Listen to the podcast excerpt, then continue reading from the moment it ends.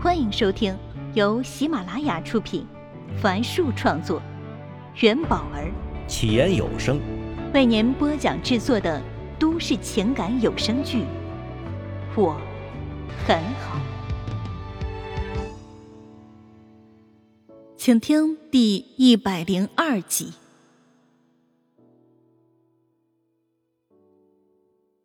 只听明凡对电话那头说道：“不好意思啊，我们也没有料到遇到这样的突发情况，我马上写一份情况说明书，尽快交给你们。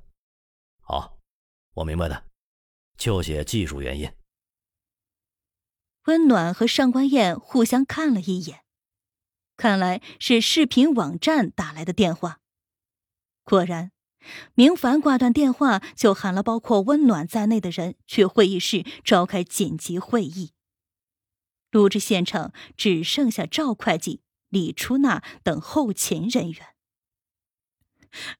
你说我们会不会失业呀？李初娜拿着扫帚都快哭出来了。我才买了一个小公寓，要还房贷的呀。瞧你这没出息的样子！赵会计安抚他道：“要失业也轮不到你，咱们每天任劳任怨。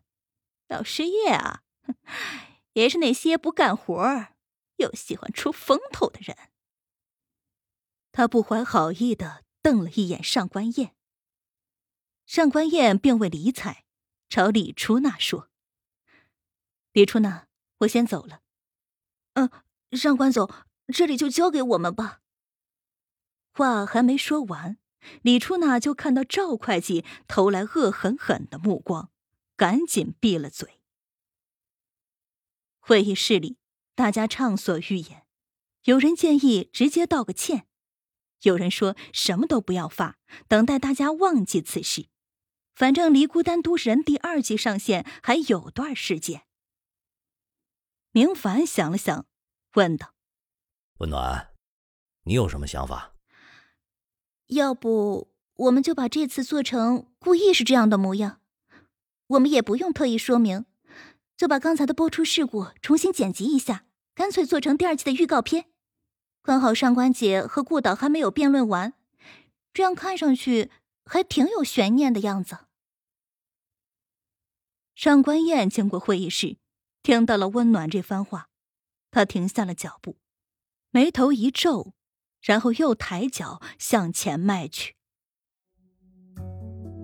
当天晚上，上官燕睡得并不踏实，在床上辗转难眠。好不容易昏昏沉沉中睡去，又突然梦到了直播画面，一下子就惊醒了。往复几次后，时间到了第二天的凌晨五点，他起身走到楼下。看到玄关那儿没有明凡的鞋子，他是彻夜未归呀。难道还在处理播出事故吗？上官燕不禁有些内疚，但想到曾经儿子遍体鳞伤的模样，和温暖那句“刚好上官姐和顾导还没辩论完”，这样看上去还挺有悬念的样子，这愧疚感。就消失的无影无踪了。哼，就算对不起公司，那也应该是顾城，而不是他上官燕。早上将儿子送到幼儿园后，他就赶往了公司。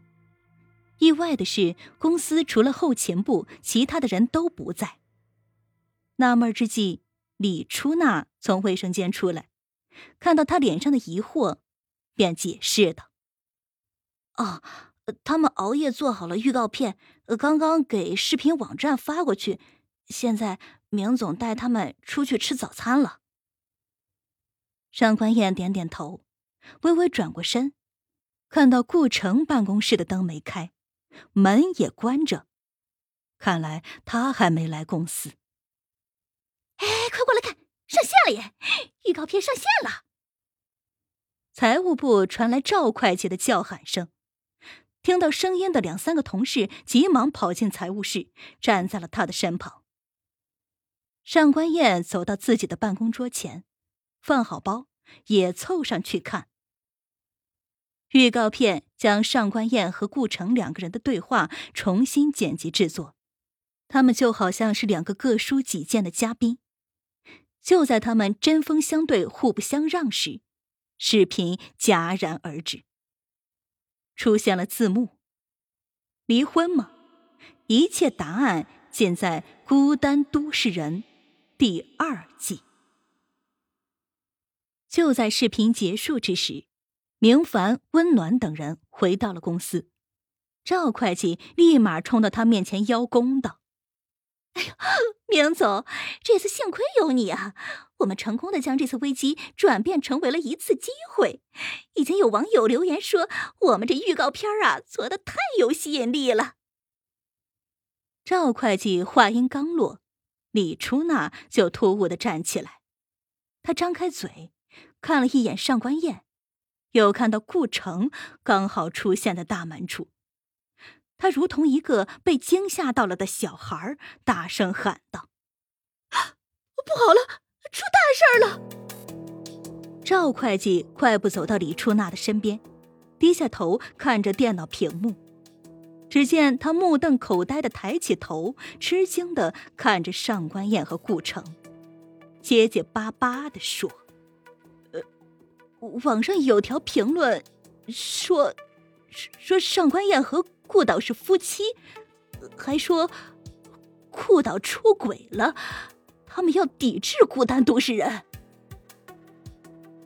除了明凡，所有人都齐刷刷的看向顾城和上官燕。虽然没人开口，但脸上可都写着：“这是真的吗？”对不起，顾城看了一眼明凡和温暖，然后面朝全体同事说：“我会马上辞职。”原来是真的呀！顾导已默认了这个说法。温暖不可置信的看向眼前的两人。不行，明凡说道：“对我们不能没有你。”温暖补充道：“顾城轻轻摇头，淡淡的说：‘对不起各位，如果我还在这个节目里，会影响到这个节目的。我走，是最好的结局。’说完，他就转身离去了。明凡上前一步，伸出手去拉住顾城，但顾城已经走出公司。他回过头，见大伙儿都盯着上官燕。”便摆摆手说道：“啊，顾导的事情我会处理的，你们先去干活吧。”众人散开，回到座位之时，明凡的电话响了。敏感的同事们都停下手里的活竖起耳朵来听。明凡接起电话，过了一会儿，大声说道：“什么？你们让我们换掉顾城？”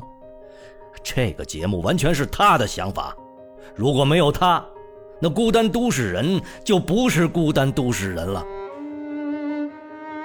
这是上官燕第一次见到明凡眉头紧锁的模样。显然，电话那头是视频网站的人，他们也看到了网上的言论。过了一会儿，明凡打完电话，来到上官燕的身旁说。呃，我还是想再找顾城谈谈。上官燕轻轻摇了摇头，她还是了解自己前夫的。明凡，我也要走了，谢谢你这段时间的照顾。啊，你怎么也要走啊？明凡盯着他，诧异的问道：“对不起。”明凡摸索着下巴，想了一会儿，道：“呃，我介绍你去别的单位吧。”“不用了，明凡，真的，谢谢你。”